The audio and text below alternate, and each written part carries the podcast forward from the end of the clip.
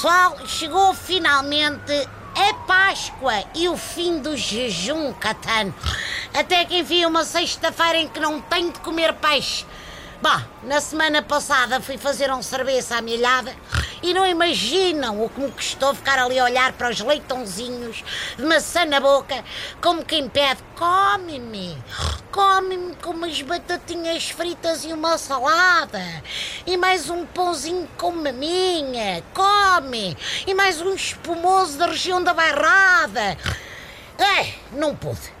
Tive de comer uma cabeça de pescado enquanto pensava onde é que tinha a cabeça para aceitar as regras espartanas da quaresma. Bom, antes de seguir regras da quaresma do que do quaresma, senão por esta altura já tinha diamantes nos dentes e não conseguia trincar coisa nenhuma para não estragar a bijuteria. Bom, hoje, como é um dia de reflexão e de menos cerveja aqui no táxi, decidi pôr a correspondência em dia. Mas não a minha, no fundo a dos outros. É que descobri que a nova moda de trocar conversas já não é através de mail ou SMS, nem sequer de cartas com selo. É através da publicação de livros de memórias. Primeiro Cabaco Silva, a mandar recados contra José Sócrates. Depois Jorge Sampaio, a dar ralhetes em Santana Lopes.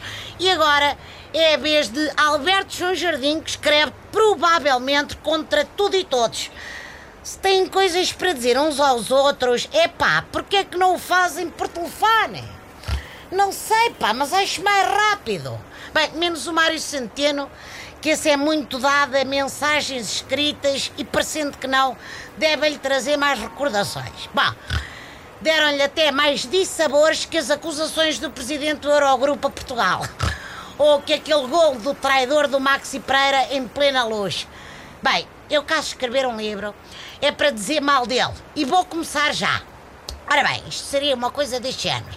Aquele que em tempos foi o melhor defesa direito do mundo, o jogador mais bonito do mundo, então uma pessoa ensina-lhe tudo e depois ele passa para o inimigo. Seu ingrato. Pessoal, só por este início tenho para mim que o meu livro vai ser um sucesso. Bom fim de semana e aproveitem, pá! Cuidado com as amendas. Lixa os dentes a um gajo.